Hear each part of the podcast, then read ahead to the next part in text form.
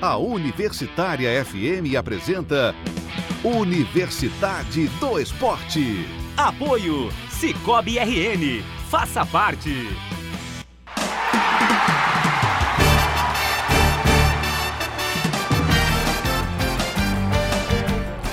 Boa noite, está no ar Universidade do Esporte. Hoje é dia 26 de setembro de 2019. É isso? Isso mesmo. Isso então, dê seu boa noite, Pedro. Boa noite, Fernando. Boa noite aos amigos aqui no estúdio. Kevin, PH, Luiz. Boa noite também a quem nos ouve, a quem nos acompanha aqui pela live. E vou começar com o destaque inicial falando sobre, claro, o Arquibancada Móvel que irá ao ar na manhã de sábado. Dessa vez contaremos a história da Arena da Baixada. É, estádio lá do Atlético Paranaense. É, por mais que pareça contraditório, um estádio que é modelo de, de, inovação, mas é um estádio que já tem 100 anos de história, 105 anos desde a sua inauguração, e a gente conta essa história no Arquibancada Móvel de sábado agora. E não esquecendo, né? Lembrar você que está nos acompanhando pela rádio, pela live, que se quiser participar, é só entrar em contato conosco através do 991936363, que é o nosso WhatsApp. 991936363. 84, se você estiver fora de Natal, 991936363. Luiz Gustavo, boa noite. Boa noite, Fernando. Boa noite, amigos da mesa. Boa noite, pessoal de casa. Boa noite, minha mãe, se ela estiver por aí, né? Daqui a pouco é. o Kevin informa. É, o meu destaque inicial é relembrar um pouquinho essa semana a atuação do Vinícius Júnior, do Rodrigo pelo Real Madrid, pelo Campeonato Espanhol, né? Atuação, os dois jogadores fizeram gols, dois jogadores jovens, uma semana que foi marcada por gols de jovens, né? Na Europa, então é um, um marco bem legal para a carreira deles dois, que o Vinícius Júnior estava até um pouco balançado lá no Real Madrid, estava sendo contestado, acho que foi uma oportunidade dele tirar um peso das costas e mostrar que ele realmente tem futebol para estar tá ali. Eu, particularmente, continuo gostando muito dele, torcendo muito por ele. Tomara que dê certo e que ele se firme o mais rápido possível. Bom, pegadinhas. Quanto tempo que a gente não se cruzava né, nessa mesa, sentados aqui para bater papo sobre futebol, e você hoje está de volta, que bom. É, três semanas e meia, para ser mais exato, Fernando. Eu acho, né? Ele não só conta o tempo, mas como ele cobra o tempo que ficou fora. É sim, Fernando. É sempre muito bom estar aqui. Boa noite ao pessoal de casa, aos ouvintes, aos amigos, Pedro, é, Luiz Gustavo, Kevin. Sempre muito bom estar por aqui. O meu destaque é pela zebra da Copa do Mundo de Rugby. O Uruguai venceu a forte seleção da, do Fiji. Não sei se é do Fiji ou da Fiji. Ilhas Fiji. Ilhas Fiji, então é da Fiji. Ilhas Fiji. Pelo placar de 30 a 27. Uruguai fazendo história na Copa do Mundo de Rugby. E as Ilhas Fiji passando vergonha, porque eles têm um time, para quem não conhece, no rugby eles têm um time relativamente forte. E o Uruguai é inexistente em termos de rugby, né? Que mico, né, do pessoal das Ilhas Fiji. E que mico, Fernando. É, o que eu curto muito nessa, nessa Copa de, de rugby é o haka, né? Tanto feito pela Nova Zelândia, quanto feito por Tonga, quanto feito por Fiji. Todos eles têm uma tem uma, é, uma participação interessante no Haka, que é uma dança ou é, ritual. uma dança ritual né, uh, dos Maori na Nova Zelândia e que são povos daqui, daquela região. E no caso da Nova Zelândia, é, foi uma cultura que foi até se expandindo para outros esportes, né? O time de basquete também faz, então é algo bem legal. E já que a gente falou nisso da Nova Zelândia, só lembrando, talvez a Nova Zelândia seja o país do mundo que melhor conseguiu a integração entre é, os seus habitantes originais, nativos, e os habitantes que chegaram posteriormente, os ingleses. Né? Se você pega, por exemplo, na Nova Zelândia, os times de futebol, os times todos têm os nomes maori. Né? E, inclusive, tem um partido político na Nova Zelândia que é o Partido Maori. Né? que é composto apenas por eh, nativos da região, que é uma coisa assim bem interessante. Mas eles convivem civilizadamente lá, viu? Eles não ficam se matando, não. É bem, é, eles são bem civilizados lá. Bom, é, Kevin Muniz, seu boa noite. Boa noite, Fernando. Boa noite aqui aos companheiros de mesa, boa noite aos nossos ouvintes. Também estava aí há um tempo sem participar aqui na Universidade do Esporte, mas é sempre um prazer, sempre uma honra estar de volta aqui a essa bancada maravilhosa. Muito bem, valeu, obrigado. É, você tem alguma informação sobre participação conosco? Temos aqui a participação da Analice, né? Analice. É, mandar um abraço e um beijão aí para ela, tá muito radiante, tá muito feliz ultimamente, tem passado bons momentos aí na sua vida, segundo ela comentou aqui comigo no meu WhatsApp Pra quem não sabe aqui, a Analice é minha excelentíssima namorada. Ela passa bons momentos da vida dela com você no WhatsApp. Meu Também, também. Meu Deus. É, E o outro destaque inicial também que a gente vai trazer aqui, Fernando, é que tá rolando o sorteio da Copa do Nordeste 2020. Vou dar uma passadinha aqui rapidamente nos potes, né, dos times que vão ser sorteados nesta noite. Pote 1 está o Bahia, o Sport, o Vitória e o Ceará. Pote 2, Santa Cruz, CRB, Fortaleza e o Náutico. Pote 3, ABC, CSA, Botafogo da Paraíba e o América de Natal. E o pote 4, Confiança, River, Imperatriz e o Frei Paulistano. Então, já já a gente vai trazendo aqui do que for acontecendo do sorteio, a gente vai atualizando. Tá São bom? dois grupos de oito, né, que serão formados. agora, Isso, né? exatamente. E potes é, diferentes, né? Se enfrentam. Ontem, inclusive, eu li uma, eu li uma postagem no Twitter do candidato a presidente do América, o Leonardo, né, o Leonardo Bezerra. Ele está nessa, nesse sorteio juntamente com o candidato a vice, que é o Ricardo Valério. Eles estão lá no sorteio e parece que com essa presença dos dois lá, eu acho que já fica a coisa mais ou menos definida em termos de eleição para o América. Soube também que me parece que o, o, o ex-dirigente e ex-presidente Alex Padang teria desistido de concorrer, né? e a partir daí, então, o caminho está aberto para a eleição do Leonardo. Diga aí. Ah, o Alex postou aqui, né?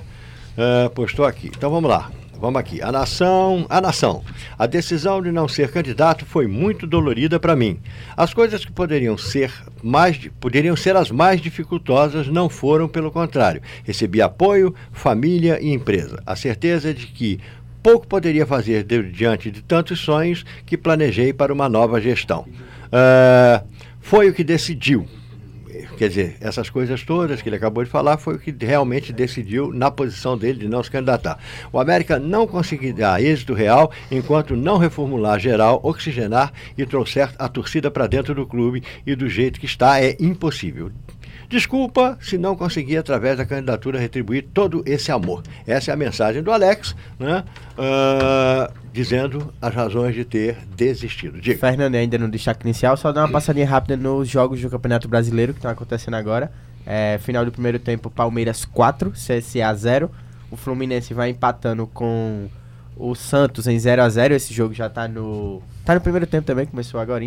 E o Grêmio, que acabou de fazer um gol aqui no Havaí, então, Grêmio 1, Havaí 0, gol do Diego Tardelli. É, não tem surpresa nenhuma no primeiro jogo e esse gol do Grêmio também não é surpresa nenhuma mesmo. É, a expectativa aí só pra Fluminense e Santos, né? É, tá brigando aí contra o rebaixamento e o outro na parte de cima da tabela. É, o Santos precisa forçosamente Isso. de um resultado, Isso. se ainda quiser continuar sonhando com essa participação. Exatamente. Bom, a gente vai começar a falar rapidinho do Campeonato Brasileiro, mas tem duas notícias aqui, uma delas muito chata, muito desagradável, que foi é, o programa antidoping dos Jogos Pan-Americanos de 2019 determinou a perda da medalha de ouro da judoca Rafaela Silva nesta quarta-feira, na quarta-feira passada, né? Ontem após a análise dos exames de sangue e urina de diversos atletas dentro e fora da competição, foram identificados 15 resultados adversos. É muito resultado. Sete casos resultaram na desclassificação de atletas dos Jogos. No Brasil, além da Rafaela, o ciclista Cássio Fonseca da Silva perdeu sua medalha pego com a substância LGD-4033.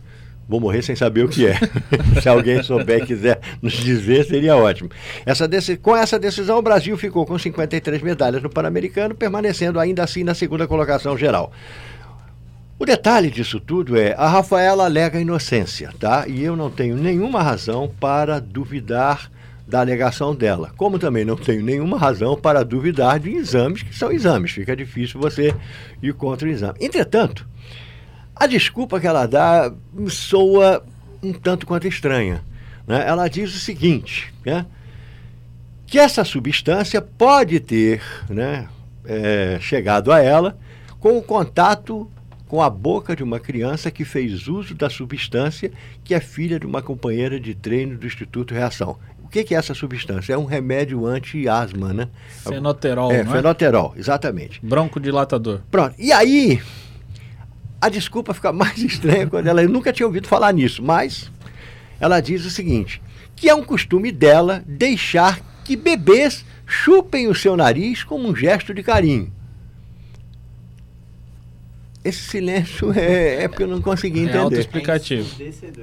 É, eu não consegui. Porque o problema não é ela nem deixar. O que eu acho estranho é a, mãe ou o pai da criança permitir, Permitir. né? Uma coisa desse sentido. Mas, enfim, questões culturais não são, não sou eu que vou ficar discutindo isso, né? E uma pena, porque a Rafaela é uma das nossas, nossa, uma das nossas principais esportistas da modalidade, né? Ahn, infelizmente, ela agora fica numa situação muito complicada e perdeu a medalha. Vamos ver se, se eles conseguem provar a inocência dela, enfim, mas acho muito complicado. Alguém tem alguma opinião sobre? É, Ela tem até o processo já em andamento, né? Eu acho que essa perda da medalha é uma, uma medida cautelar É. do, do, do conselho, né? Do, do comitê. E vai ter aí todo o trâmite que a gente já conhece aí, que a gente já viu em outras oportunidades com outros atletas, para provar a sua inocência. Mas a gente também sabe que nesses casos, normalmente, é de- muito difícil né, que o atleta consiga provar que não fez o uso deliberado da substância. É, eu espero, eu continuo dizendo, espero que ela consiga provar, porque ela realmente é uma, atleta val- valorosa e tem sim uma história muito interessante, uma história muito legal de superação, enfim, a gente torce muito para que essas coisas sempre caminhem pelo lado melhor da vida, né? Bom, a última notícia antes de entrar no Campeonato Brasileiro é que o Barcelona vai reformar o Camp Nou. O valor da obra na última cotação estava em quase 2,8 bilhões. Agora, o valor foi corrigido para 3,137 bilhões. Detalhe: não tem dinheiro público, não rola dinheiro público, é dinheiro do Barcelona. O projeto, intitulado Espaço Barça, inclui reformas de modernização no ginásio poliesportivo Palau Blaugrana, local onde as equipes de basquete e handebol, além de outras modalidades, do Barcelona atuam. A previsão para o término da obra é 2024. Kevin, alguma Fernando? notícia? Já passo para você. Alguma notícia, Kevin? Não, por enquanto aqui os placares seguem inalterados. E nós temos a participação aqui também da mãe do Luiz Gustavo, que Um tá beijo. participando aqui. Mandou um abraço pra ele. Eu já estava achando estranho, já estava sentindo falta dela. Ela não tinha chegado ainda, isso já estava incomodando a todos nós. Bom, então vamos lá, Luiz Gustavo. Só- Já em homenagem à sua mamãe, você agora tem a palavra. Só para aproveitar esse tema aí do estádio do Barcelona, que essa semana também o Milan e a Inter de Milão, né, apresentaram, na verdade foi hoje, apresentaram dois projetos finalistas para a reforma do San Siro, né? Eles vão fazer um, a construção do novo estádio em conjunto e cada um apresentou uma, uma proposta. Eh, a Catedral, né, que foi apresentada pela Inter de Milão, e os Anéis de Milão, que foi apresentado pelo Milan, se não me engano. Acho que foi isso mesmo. Agora, esse detalhe interessante é que são duas propostas para o mesmo estádio no mesmo local, né? Eles vão construir metade de um, metade do outro. Aí vai entrar em um consenso ainda. Mas eu acho bem bacana essa questão da administração, Sim, sim, sim. desde a construção do estádio. É, quando joga um é, Giuseppe Meazza. quando joga o Milan, não é isso? Não, Inter. a É o Inter. Inter, é, quando joga a Inter. E quando joga o, O Milan, Milan, San é o Siro. San Siro. Siro, né? Muito bom. PH Dias, alguma opinião sobre os assuntos? Não, eu achei que você ia ler a nota que eu fiz hoje aí. Eu vou ler a nota que você Ah. fez, PH. É que eu queria dar um pouco mais de suspense. PH hoje está tão. PH, você está quase um, um- um- um cobrador, né?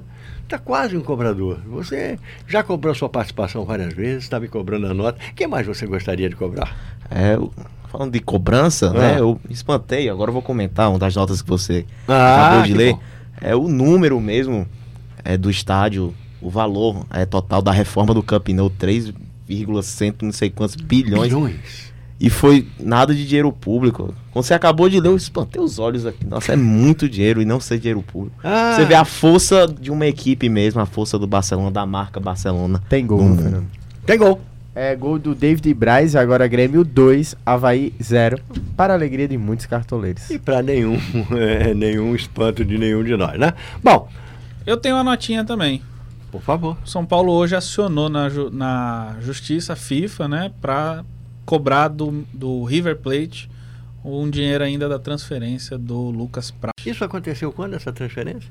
Na verdade, o Lucas veio comprado pelo Atlético, né? Sim. E aí o São Paulo pegou por empréstimo e aí da- da- do São Paulo ele foi pro River em 2017, se eu não estou enganado. Então não é uma dívida tão distante, não, né? Não é uma. Não, não, mas já acionou a FIFA. Sim, São Paulo tá precisando de uma graninha, né? Tá, A situação está É, Daqui difícil. a pouco a gente vai falar dessa situação aí. É, 9 milhões são 9 milhões, né? É. Bom. Vamos lá então? Vamos. O Flamengo venceu o Internacional por 3 a 1 na quarta-feira no Maracanã. Manteve a vantagem da liderança e está 100% de aproveitamento como mandante. Gabigol, Arrascaeta e Bruno Henrique fizeram os gols do Rubro Negro e Edenilson descontou para o Colorado. Eu tenho acompanhado muito o Flamengo, por incrível que pareça, vocês vão rir muito, mas eu tenho acompanhado muito o Flamengo pelos jornais de Portugal. Porque eu tenho lido, eu tenho lido muitos jornais de Portugal, já disse isso aqui, a bola, o Record, o, né, é, O Jogo. o jogo, que são jornais muito interessantes. E eles agora só falam no Flamengo por causa do Jorge, Jorge. Jesus, né? Então, toda vez que tem jogo do Flamengo, tá lá. E as manchetes são ótimas, né? Jorge Jesus, já não sei quantos jogos sem perder. Jorge Jesus, ovacionado pela torcida. Eles estão encantados com essa situação. O que, que vocês acharam do jogo? Eu vou começar com você, Pedro. Mais uma boa atuação do Flamengo. Mais uma vez conseguiu dominar o adversário. Mas o Internacional não deu uma colaborada, não, com duas expulsões, enfim. É, acho que o Luiz Flávio de Oliveira colaborou, né? Na, na arbitragem também, de certa maneira.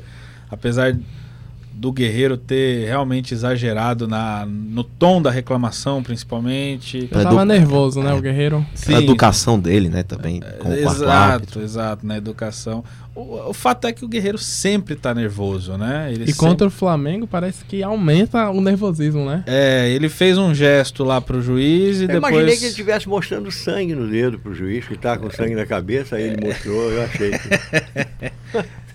E aí depois ele fez um outro gesto que aí ele tava mostrando outra coisa pra torcida do Flamengo. Então, Aham, é. é, Não se mostra certas coisas pra ninguém, principalmente uma torcida no jogo de futebol, né? é, então pode render até mais punição depois pra ele, né?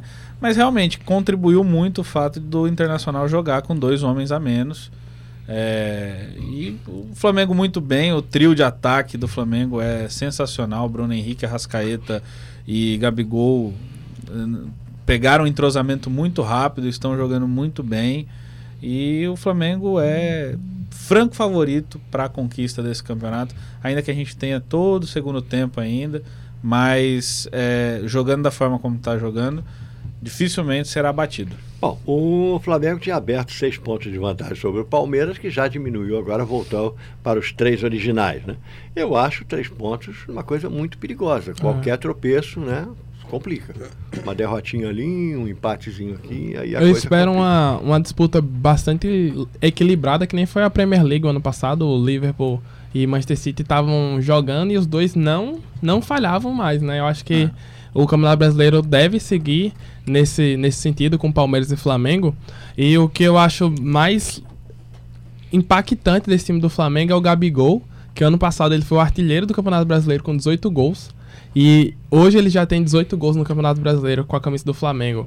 Então é um número muito, eu diria, absurdo em relação a, a outros artilheiros que já tivemos aqui. Tem muito tempo que a gente não tem um artilheiro tão, tão dominante como o Gabigol, como o Gabigol tá sendo. Eu acho que há muito tempo a gente não tinha, aí a gente tem que ser honesto nisso, a gente não tinha um time tão dominante como o Flamengo. Sim. O Flamengo hoje tem realmente, é um time dominante no Campeonato Brasileiro. Ele entra, por mais que você não goste do Flamengo, você pense em torcer contra, mas quando ele já entra, já dá aquela impressão de que, pô, mais uma vitória. Vai ser complicado tirar a vitória dos caras, entendeu? Não, E ontem foi. é, ficou notório isso, desde o primeiro tempo. é, o, o Internacional jogando pra trás, o Internacional se defendendo e o Flamengo amassando o Inter, tentando de todas as formas encontrar, é, encontrar e fazer o gol. É, ou seja, o Flamengo tem muita intensidade. Eu acho que é isso que a gente não vê há tanto tempo em um time do Campeonato Brasileiro. E os adversários sofrem com isso. Sofrem não, os adversários estão sendo atropelados um por um, né? Não tem, não tem. A gente tem que ser, tem que ter honestidade nesse tipo de comentário. Hoje, né?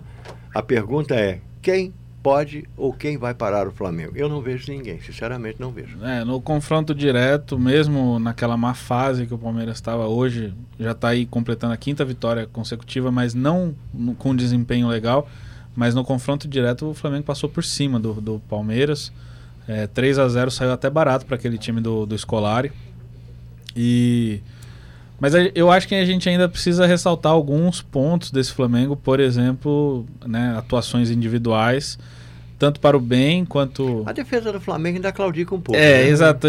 O Rodrigo Caio é o jogador que mais me incomoda. Aquela, aquele lance de ontem com o Patrick é um jogador profissional não pode ir mole na bola daquele jeito.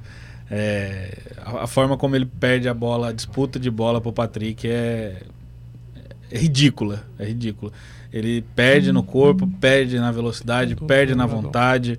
Enfim, o, o, o apelido que ele ganhou na, da torcida do São Paulo de jogador de condomínio, nessas horas, cabe muito a ele. Jogador de condomínio, né? Você podia depois fazer uma análise maior sobre isso, escrever até um texto sobre isso. É que eu nunca morei em condomínio. Aí eu não posso falar com tanta propriedade. Não é meu lugar de fala, digamos assim. É, mas eu. Mas eu- você jogou bola na rua, acho que. É, mas falar. não é condomínio. Na rua. Na rua é Não, outra mas coisa, rua é, é justamente, então você sabe a diferença. É. Quem não jogou bola na rua, É, não, porque tem, não, há uma diferença. Não, né, ve- veja bem, é o seguinte, vamos lá. Vamos tentar aqui. Ei, fale no microfone, Fale no por favor. microfone, é melhor. Aliás, aproveitando, né? é, já cumprimentando a Ana Clara Dantas, que chegou, a Camila Martins está ali no cantinho, que também chegou. Bom, é, joga- jogar na rua é muito raiz. Agora, na rua também tem o dono da bola, viu, Kevin? Tem, normalmente é o dono da bola, Tem, chega tem, com a bolinha, tem. né? Tal. Quando Sem- a mãe chama, acaba o futebol. Cabo- Não, e quando ele não, quando ele não consegue escolher o melhor, também acaba. é, entendeu? de fato, de fato. É sempre meio complicado. Eu vou até fazer um comentário, correndo o risco de de repente fazerem um textão contra mim, mas não tem problema não. Vamos ah, lá. meu Deus. Normalmente é um gordinho que carrega a bola, o dono, né? O dono da bola. Aí o gordinho chega lá, não, eu vou jogar. Mas, cara, resultado. No condomínio também tem isso. Só que no condomínio é mais aquele rapaz mais arrumadinho, né? Mais. Em minha defesa, eu, eu digo que eu ganhei uns quilinhos a mais depois da Que vida ficou- adulta. é. E comprou a bola. Não, eu não tinha bola também, não. Depois que entrou na FRN. Foi, foi, foi. Ah, a, uni- a UFRN fez bem para sua saúde. Você tá bem, tá fisicamente legal. O que, que você acha, PH? Comentário sobre o meu porte físico É. agora. É, sobre, sobre o jogo. sobre o jogo, eu acho que o Pablo Mari. Você falou do Rodrigo Caio, agora eu vou falar do Pablo Mari. Ele entrou muito bem, caiu com uma luva. Ele é um dos poucos zagueiros que, quando desarma, já vem, já lança pra alguém, já quer armar. Ele é um, ele é um cara assim, já pensante no jogo. E teve uma hora do jogo que me chamou a atenção, quando tava 1 a 1 que o Patrick puxou a bola pra direita, assim, na linha de fundo, e ninguém conseguia parar o Patrick, porque ele sabe muito bem usar o corpo, como ninguém. E o Pablo Mari não inventou, botou a bola pra escanteio. Ou seja, ele também é muito sério, ele é muito profissional nessas horas. E isso tá fazendo bem ao Flamengo. Coisa que o Rodrigo Caio de vez em quando deixa escapar. Que até por isso cabe o apelido de jogador de condomínio. É, ainda vou, ainda vou assistir umas peladas em condomínio para ver se eu consigo sacar esse lance. Bom, alguma coisa mais sobre o Flamengo ou não? Não? Acho Não. que é só. Só, né? Então vamos falar sobre o Bahia. Bahia vai bem. O Bahia ganhou. Quarta-feira venceu, na quarta-feira ontem, venceu por 2 a 0 o Botafogo lá na Fonte Nova. Com o resultado, os baianos chegaram a 34 pontos e se aproximaram da zona de classificação para a Libertadores. E o mais interessante do Bahia, vocês vão falar do jogo, mas eu não posso deixar de falar nisso, é que o Bahia comprou uma briga bacana, né? A A Fonte Nova resolveu aumentar o preço da cerveja, não foi isso? Aí o Bahia disse para os seus torcedores: não bebam, não comprem. E ainda fez campanha, da seguinte forma. É, tinha um preço lá, né, que eram seis reais e o torcedor sócio pagava metade, pagava Ah. três. Aí a Fonte Nova aumentou para oito e tirou essa promoção do sócio. Aí o Bahia fez essa campanha e incentivou que os torcedores bebessem fora do estádio e não consumissem nada dentro do estádio. Seis reais uma cerveja, Aumentou para oito e tirou a promoção. oito reais uma cerveja. Em bom português, a recomendação do Bahia foi o seguinte: entrem bêbados. Não deixem para se embriagar, porque senão vocês vão perder mais dinheiro ainda lá. Realmente, é, você tem razão, não deixa de ser. Em relação ao jogo, com você, Luiz. É, o Bahia praticamente dominou o Botafogo ontem. Teve um, um dado até interessante que o Arthur e o Elber voltaram a marcar depois de quatro meses. Ambos estavam sem marcar desde maio. Então o Arthur que vem sendo um dos destaques, foi até convocado para a seleção olímpica, se não me engano. Sub-23, é. Sub-23, né? E o, o Bahia, o, o Botafogo teve a expulsão do Gilson. Logo no, no primeiro tempo, o Gilson fez uma falta, eu achei que um pouco desnecessária, porque ele era o último homem, o, o, Bahia tava o jogador do Bahia estava vindo atacando, ele deu aquele toquezinho sutil, foi fora da área, mas era o último homem, levou cartão vermelho, e a partir daí o Botafogo não conseguiu desenvolver mais um jogo, não conseguiu fazer nada, e praticamente não ameaçou o Bahia durante o jogo. O Bahia conseguiu fazer os gols, o lado esquerdo é, foi muito interessante que o Moisés, que teve anos terríveis, eu lembro quando Moisés estava no Corinthians, não conseguia encaixar, nem, não conseguia encaixar nenhuma jogada, não conseguia fazer nada. E o Moisés é outro Moisés hoje no Bahia, o Moisés do lado esquerdo com o Elber conseguiram praticamente dominar e o Botafogo não não conseguia reagir ao, ao ataque do Bahia. Então, foi bem interessante é, é, o jogo ontem. O Bahia venceu sem dificuldades. O que eu estou achando interessante no Bahia é que o Bahia está vencendo os jogos que ele tem que vencer. Sim. Ponto. Os times que estão no seu nível, um pouco abaixo, ou até um pouquinho acima, ele está conseguindo bons resultados contra esses times. E aí acontece de perder contra quem ele tem que perder. Mas acho que o Bahia vai fazer uma campanha ainda muito melhor que essa. E eu estou torcendo para o Bahia chegar na zona de Libertadores, viu? E, e tá, tá ali próximo, né? Tá em Seria sétimo. bem- Tá um ponto só seria de São bem Paulo, né? interessante. O- Isso, é, um ponto muito São interessante ver o, que o Roger é um- um treinador bem ousado no sentido dele não ter problema de mudar o time, não ter problema de testar outros jogadores.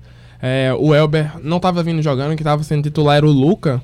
E ele bancou o Elber como titular e o Elber foi o melhor jogador da partida ontem, né? O Arthur também fez gol e deu passe pro gol do Elber, mas o Elber realmente foi o mais dominante. Então é bem interessante ver que ali teve o dedo do treinador. É, ele soube entender que tava no Bahia, olha, não preciso mais jogar pra frente, com a, é, mantendo a posse de bola, tendo a bola aqui atacando. É, vamos jogar no contra-ataque, porque os valores do Bahia, como é o caso do Elber e do Arthur, é, são de jogadas mais de velocidade, um time mais reativo de contra-ataque. Ele entendeu isso e arma o time dessa forma e faz sucesso dessa forma. Pedro, O Roger se adaptou bem já, né? Ao, ao Bahia, tá fazendo um bom trabalho. Esse Bahia é, que ganha de grandes fora de casa, ganhou do Vasco em São Januário, ganhou, Foi do Flamengo 3x0 ganhou do do Jorge Flamengo Jesus. na, na Fonte Nova, né? Foi. ganhou empatou com o Palmeiras em São Paulo também e é, é, embolou né ajuda a embolar ainda esse essa ponta de cima da tabela quando analisado aí esse jogo do lado do Botafogo é preocupante porque do, do lado do, do Barroca ele não tem mais conseguido desenvolver o jogo do, do Botafogo como fez logo na sua chegada o Botafogo está caindo muito de, de desempenho é, enfim, não, não consegue realmente apresentar um bom futebol, não. É, eu, não, Ontem- eu não imaginei, ele- desculpa pegar, eu não imaginei, eu já lhe passo a palavra, Sim, eu não sim. imaginei que o Botafogo começasse a entrar nesse, nessa, nessa situação de estar claudicando demais. Eu achei que o Botafogo faria uma campanha de razoável para boa, não esperava nada espetacular. Mas também não esperava que, de repente, no meio da competição, o. Botafogo começasse a despencar. E é um, é um período é, difícil, né, pra dar mancada, assim, porque vai, é, daqui pro final, se bobear, Você está na reta, né, da, do- E- da- da- do final do E ontem a campeonato. gente viu um Botafogo até sem opções no ataque, né? O Botafogo tava forçando muito, muito jogado com o Diego Souza e não conseguia desenvolver mais nada. Era tentava ali, o Diego Souza tentava fazer alguma coisa, mas ele não conseguia, que a defesa do Bahia tava muito atenta ao jogo. Então, o Botafogo se mostrou uma equipe sem criatividade e, e sem qualquer poder de reação quando tava com, com, com o placar atrás. Mesmo, apesar da expulsão, né?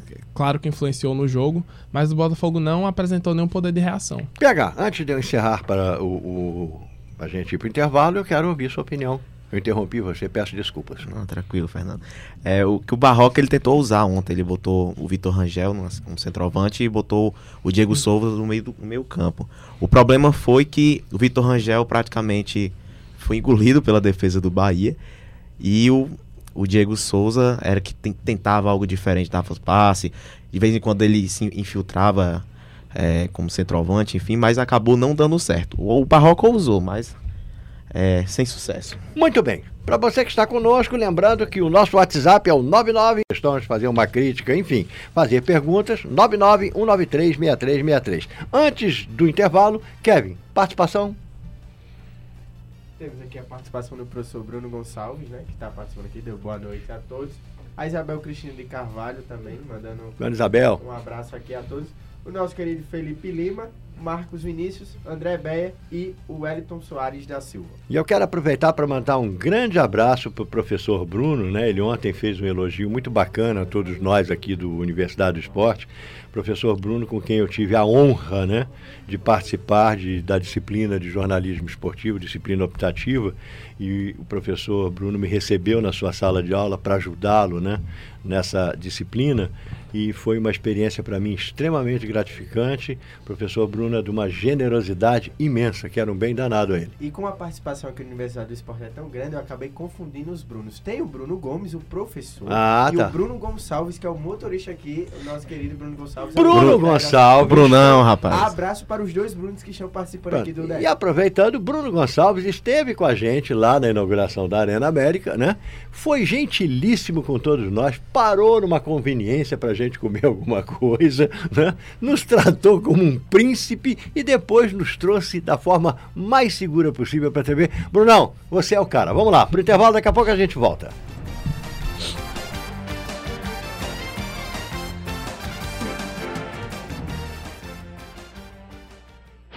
Estamos apresentando Universidade do Esporte. Apoio Cicobi RN. Faça parte. Voltamos a apresentar Universidade do Esporte. Apoio Cicobi RN. Faça parte.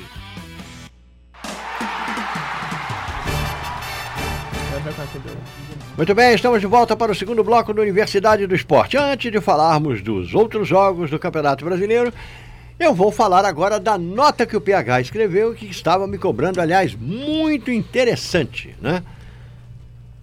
Rolou na cidade de Foz do Iguaçu, lá no Paraná, o 12º Sul-Americano de arremesso de celular. Olha que coisa maravilhosa. Vocês estão rindo? Pois o ganhador foi o Frank Rodrigues de Souza, que lançou o seu celular a 76,30 metros de distância. Hã? Caramba. O cara é bom de Já jogar celular ser, já fora. dá pra ser quarterback na, na Fácil, NFL. fácil, né? Ao todos foram, prestem bem atenção, 284 competidores participaram do inusitado torneio, em seis categorias: adulto feminino, masculino, juvenil feminino, masculino, infantil, masculino e feminino. E 5 mil pessoas assistiram. Mais público que muito jogo de campeonato por aí, viu? Mas você arremessava o seu próprio celular ou o celular dos outros? Não, é seu, celular, celular velho, o que você quiser. Qualquer Era, um. normalmente os celulares é aqueles celulares que ninguém usa mais, evidentemente. O cara não vai pegar um celular novo, caríssimo, Vai que? 5 mil reais, e vai já atirar 76 metros de distância. Entretanto, tem uma razão, deixa eu explicar. A causa desse campeonato é uma causa extremamente nobre, porque é o seguinte. É para recolher lixo eletrônico e diminuir emissão de CO2. Então eles fazem esse evento, as pessoas vão lá, jogam o celular longe, isso tudo é recolhido depois. Eu fico com pena do cara que vai ter que buscar esse celular lá longe, sai recolhendo aquele monte de celular, 284 só aqui, né?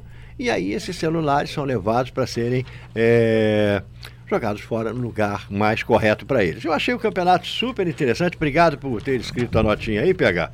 Ajudou muito. Você tem alguma opinião sobre esse campeonato? Gostaria de ter participado, PH? Não, que é uma. É, do útil ao agradável, né, Fernando? Uma ideia muito interessante. Diminuir a emissão de CO2. De qual maneira?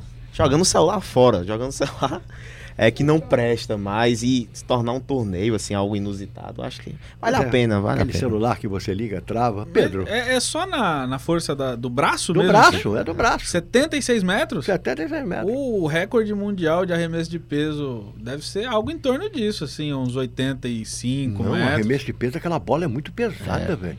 O cara, eu acho que Então, o cara joga. me, me surpreende um celularzinho desse e a 76 metros. Ué, Vai um É Nokia, muito aque- leve. aquele Nokiazinho vai, viu?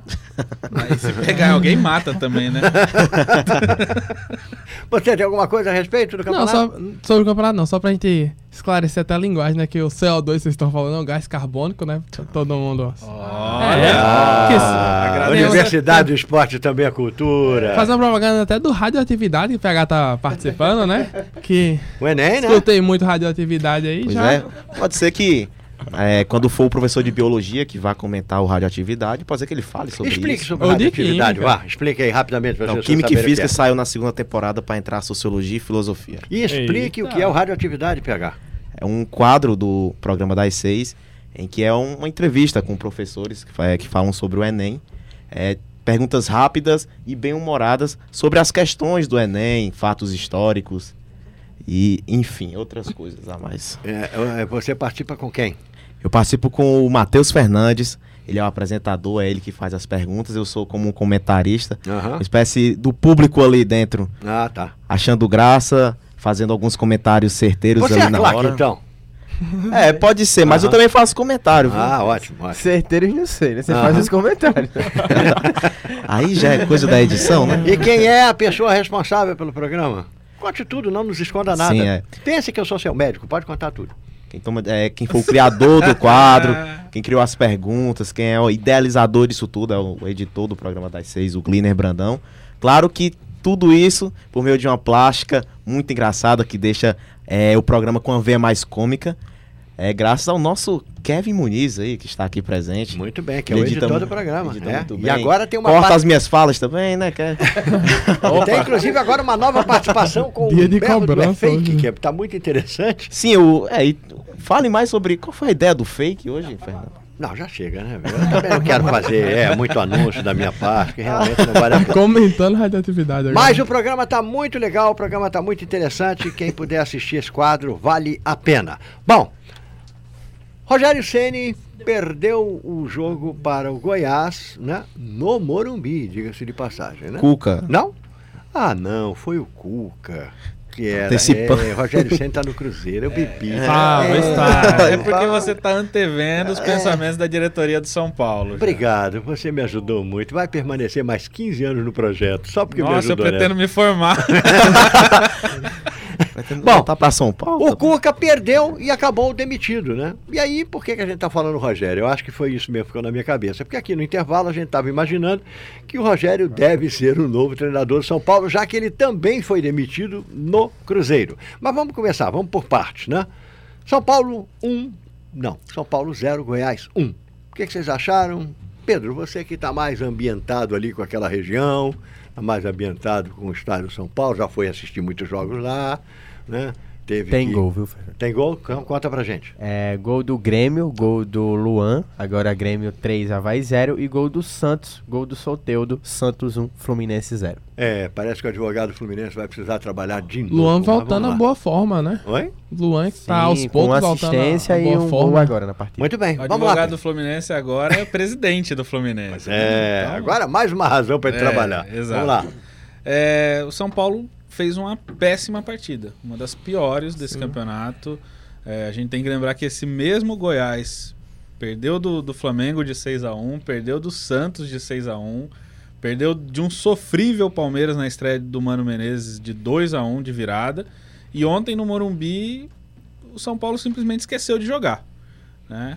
Os jogadores aí que acabaram de chegar, como Daniel Alves, saíram vaiados pela torcida. A torcida fez um protesto é, depois Depois do jogo. nos portões ali do Morumbi, com rimas pouco ortodoxas, vamos dizer assim. É, o pessoal não gostou Mas muito. bem criativas, viu? Foi, foi. Foi tinha, tinha uma com amarelão que eu achei criativo mesmo. E assim, jogou muito mal. O Cuca realmente não conseguiu dar liga nesse, nesse time, talvez porque ele não tenha montado esse elenco. A, a gente sabe que a grande qualidade do Cuca é montar times, e esse ele já pegou a montagem pelo meio e o Leco insiste muito em contratações bombásticas e às vezes não são jogadores exatamente que o, o treinador pede. Às vezes vender jogadores jovens, assim. Com... Também, também. Ele tem insistido muito com o Anthony. e Ele, e aí acabou essa má fase do Anthony prejudicando muito o desempenho de São Paulo nos últimos jogos também. É, então, a demissão acaba sendo aquela velha é, solução que os dirigentes arrumam né, num momento desse. Quando, na verdade, alguns jogadores ali dentro deveriam ser cobrados com mais firmeza. Deixa eu chatear vocês Só- aqui e fazer uma provocação. Você ia dizer alguma coisa? Desculpa. não, não. Então Eu fale que- você eu depois. que. Então vamos lá. É que, só pra gente até deixar claro que o Cuca que, que se demitiu, né? apesar do, do mau momento, ele que decidiu rescindir seu contrato. E até sobre, sobre o jogo tem um dado extremamente interessante. O São Paulo ontem deu 37 cruzamentos na área contra 4 do Goiás. E o São Paulo teve aquele rendimento pífio no ataque, né? O goleiro do Goiás, o Tadeu, tava até com aquele capacetezinho do Peter Check. O pessoal fez várias piadas, a, a imprensa paulista, sobre, sobre esse capacete, até pela boa atuação dele também, defendeu o pênalti do Reinaldo. Então, o São Paulo realmente deixou a desejar muito com essa, com essa atuação. Eu acho que esse é o melhor adjetivo, uma atuação pífia no ataque, por por ter o poder no ataque que tem, né? Tem um Pablo, Daniel Alves tá jogando é, mais avançado, mas não conseguia fazer nada. E, e perder pro Goiás em casa foi a primeira derrota do São Paulo em casa no Campeonato Brasileiro, a quarta derrota na competição, mas a primeira em casa. Perder pro Goiás em casa é realmente algo muito preocupável. E o gol do Goiás surgiu de um- uma bola na área Uma bola na área. e o a defesa do Após São o Paulo não lateral. se entendeu ali. E o, o Cuca tomou do próprio veneno, né? Do lateral, que ele tanto fez sucesso quando treinava a equipe do Palmeiras. E Bom, foi, Vamos lá. não, e foi como esse gol foi praticamente a, a chance do Goiás fazer o gol. Aí eles fizeram logo no primeiro a única tempo. chance que tiveram Foi lá basicamente e conferiram isso. pronto, fizeram. Eles foram eficientes. A minha pergunta é a seguinte: Daniel Alves. Valeu a pena para ele? Eu estou falando do Daniel Alves. Nem ele? falando de São Paulo. Para ele, valeu a pena?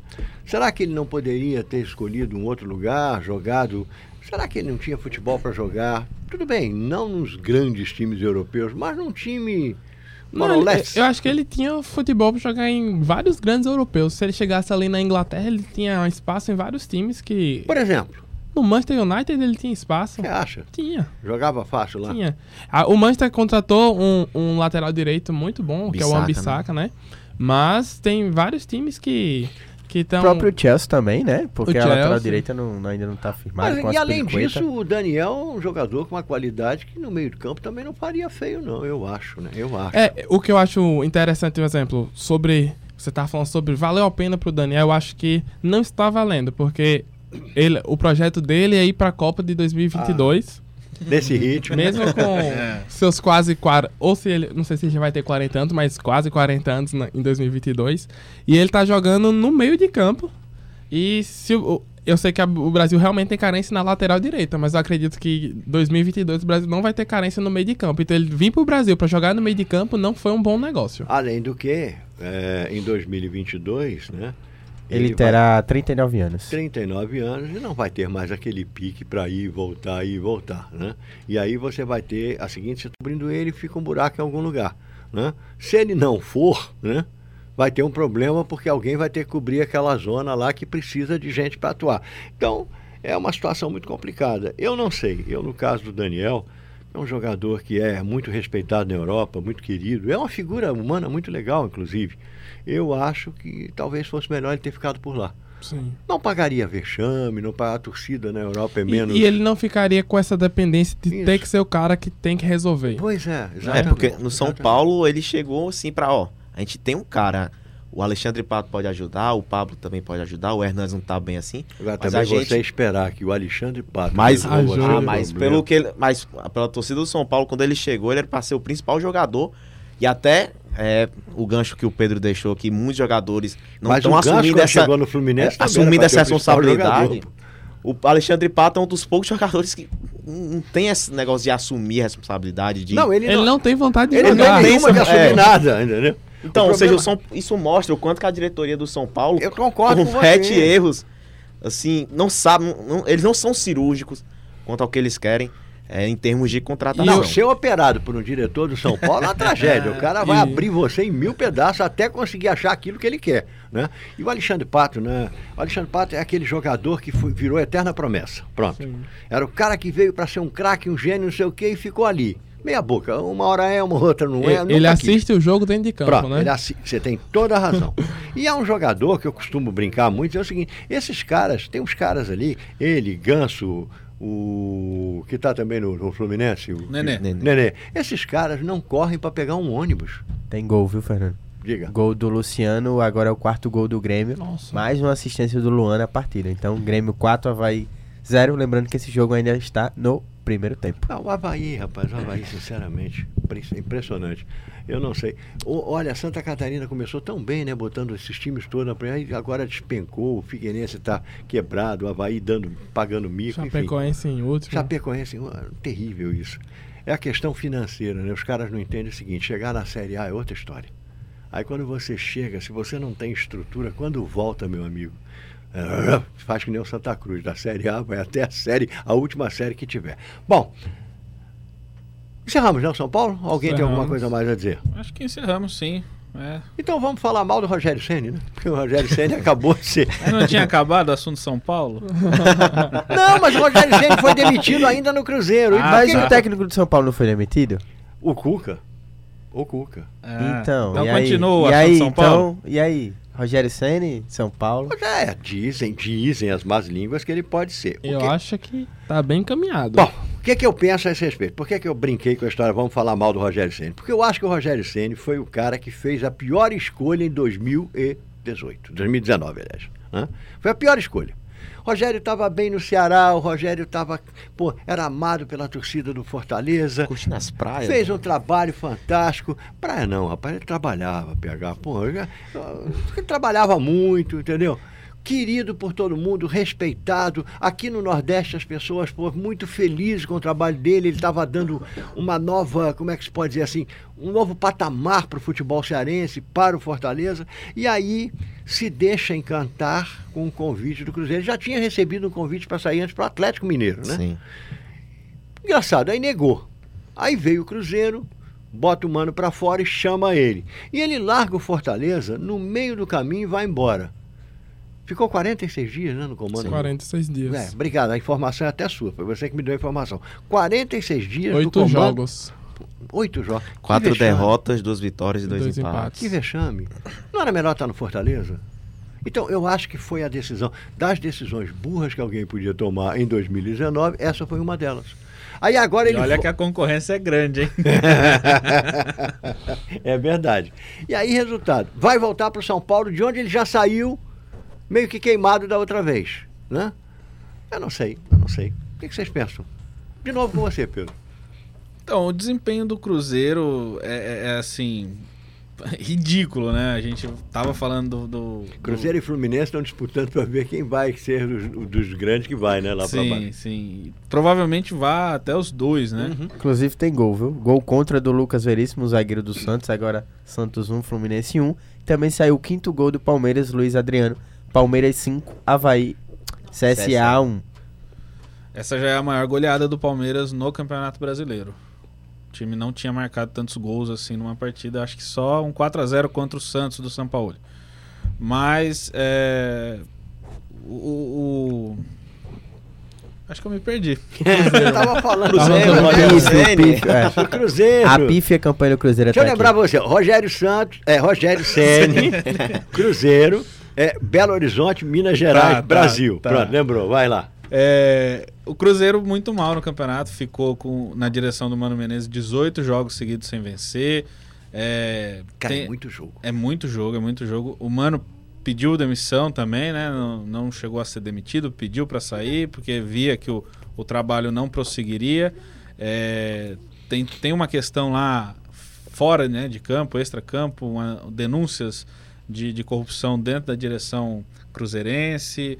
é, uma péssima fase fora de campo, uma péssima fase dentro de campo e uma fase muito conturbada nos vestiários também. É, o Rogério, as informações da Rádio Itatiaia, né, de hoje de manhã, é, dão conta de que o Rogério teria tido uma discussão bastante acalorada com líderes desse grupo do Cruzeiro. O Dedé teria questionado por que o Thiago Neves foi barrado dos jogos e o Rogério não aceitou, teria até saído do Castelão antes da delegação cruzeirense. E isso irritou a, a diretoria do Cruzeiro que oficializou a demissão agora no final da tarde. E o, e o Rogério, enfim, 46 dias no comando, oito jogos, quatro derrotas e quatro empates. Duas vitórias e dois Kevin, é, deixa duas eu aproveitar vitórias. aqui com o Kevin pra gente ver se tem informação aí dos nossos. Pessoal que tá com a gente na live. Vamos lá, quem tá participando é o nosso super fã, o H. Dias Henrique, tá. Dias comentando Henrique. aqui. Boa noite, galera. E a Carmélia Ursulina que disse que tá vendo você, viu, Gugu? Minha tá de tia. olho aí. e por Um enquanto beijo. a gente segue acompanhando também, ainda não tem o- os grupos do sorteio da Copa do Nordeste. Ainda mas- não rolou nada? Isso, qualquer informação a gente já volta aqui, beleza? Tá. Fernando, e é interessante essa relação do Thiago Neves com o Rogério Senna, né? Que vem, eles vêm se estranhando já há muito tempo, desde quando o Cruzeiro foi eliminado pelo, pelo, Pelo Inter, aquela derrota 3 a 0 que o Thiago Neves foi publicamente fazer críticas a- ao trabalho do Rogério, né? Então eles vêm se estranhando, o Rogério realmente disse peitou os jogadores, disse que não ia. Não, não com essas palavras, mas que não cederia a essas panelinhas que os jogadores costumam fazer. E teria a forma dele de trabalho, teria a postura dele de trabalho. Só que os resultados também não estavam vindo. O, o, o Cruzeiro que esse ano fez, desde o início do ano, fez escolhas bem erradas com o elenco, né? Trouxe o Rodriguinho, o Rodriguinho não conseguiu jogar é, praticamente. Tá lesionado. É, lesionado. É, o Thiago Neves também não, não conseguiu desempenhar o bom futebol. Então, é um time que tinha tudo para no papel para desempenhar um- uma boa campanha nesse ano. E acabou que estamos no meio do Campeonato Brasileiro. O Cruzeiro, é, eu acho que com esse empate do Fluminense, está voltando para a zona de rebaixamento. E agora fica com uma situação complicada, porque pode ser o terceiro técnico agora já do, do time na, no Campeonato Brasileiro. Pode ser não, vai ser, né? Que eles vão ter que contratar alguém. Bom, a gente já está pertinho do fim do programa, vamos falar da Copa Sul-Americana. E o Corinthians, hein? O Corinthians acabou eliminado pelo Independiente del Valle. Né? Primeiro perdeu em casa por 2 a 0. Aliás, lá. Depois veio para casa. Não, né? foi, perdeu Foi em em casa, casa. né? Foi. casa. Foi E aí foi jogar lá. Isso. Isso.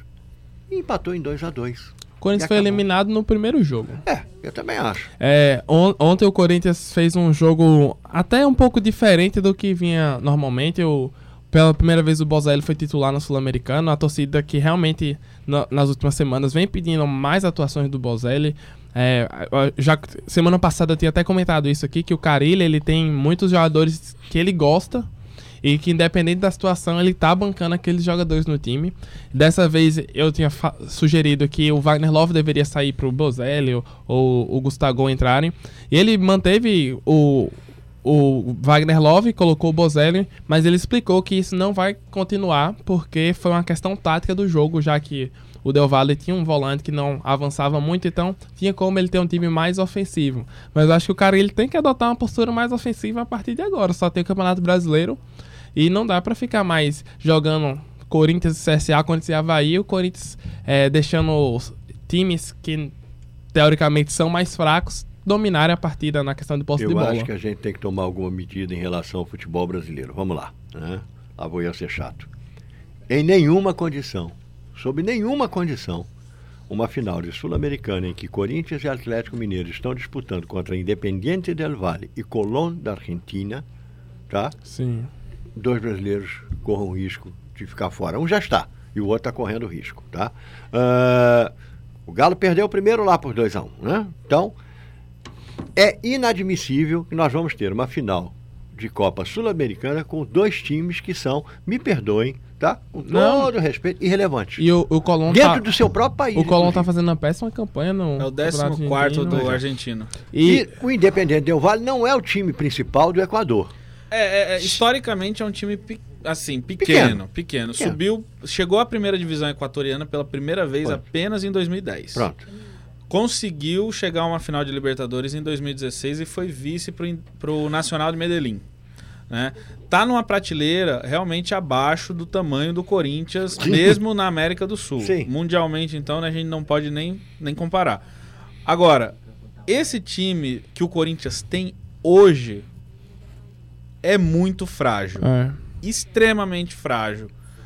Não tem as características do Carilli é, habituais, que, que é a, a- a defesa, e inexiste na- no setor criativo. Inexiste. O, É, é, é, Wagner Love, Bozelli, quem joga na frente é a tua definição sobre o cara morrer de fome. Porque Sim. não, tem, não chega a bola. Sornossa é o cara responsável por fazer essa ligação.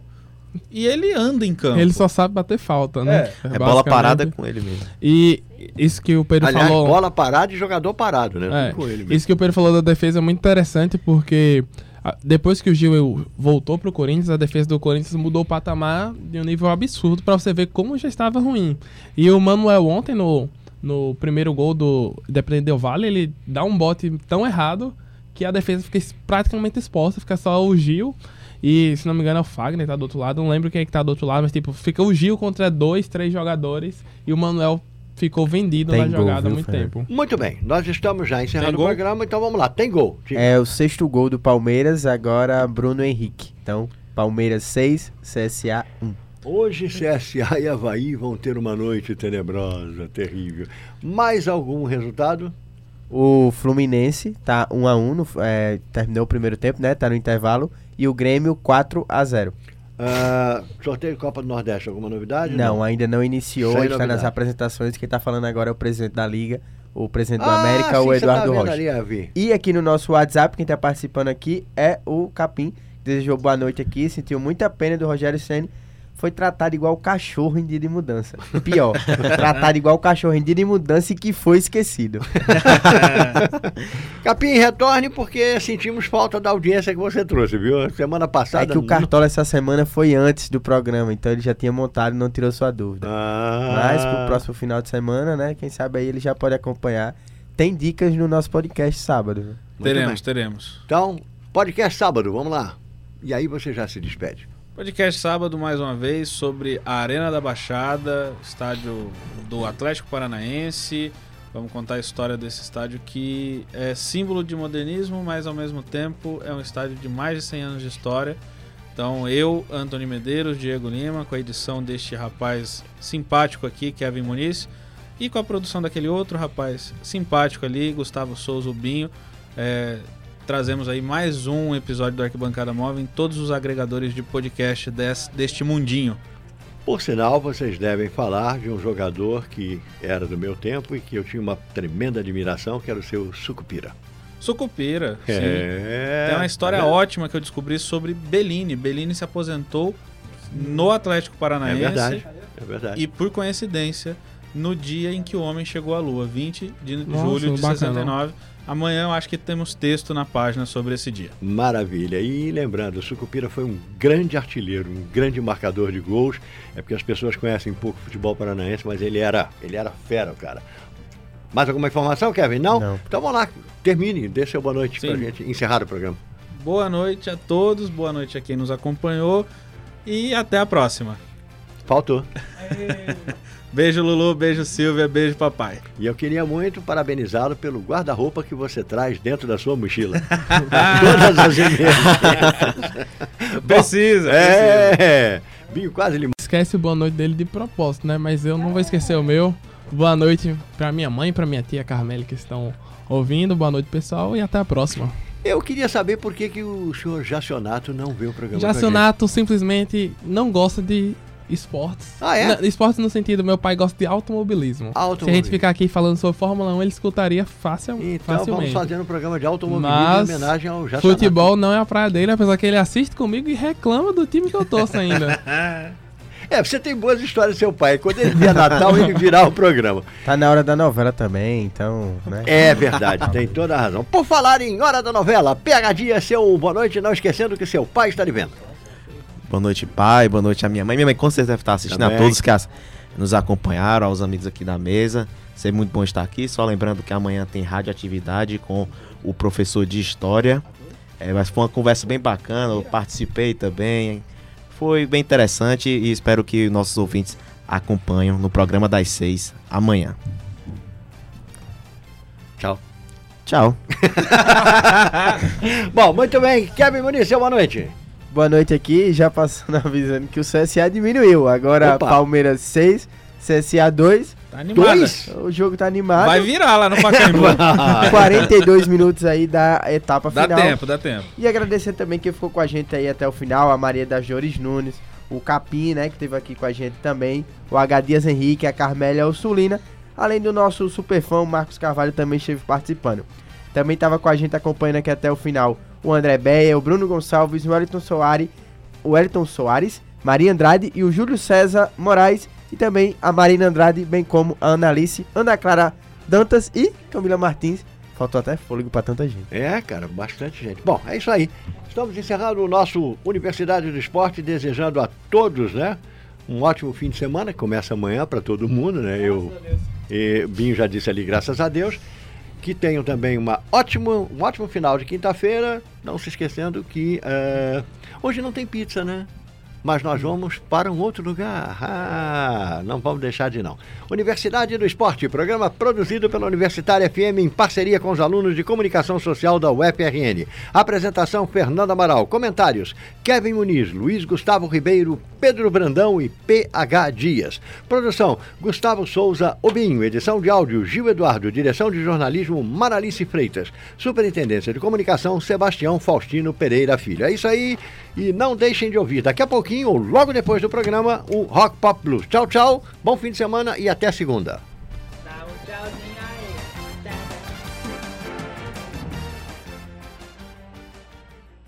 A Universitária FM apresentou Universidade do Esporte. Apoio Cicobi RN. Faça parte.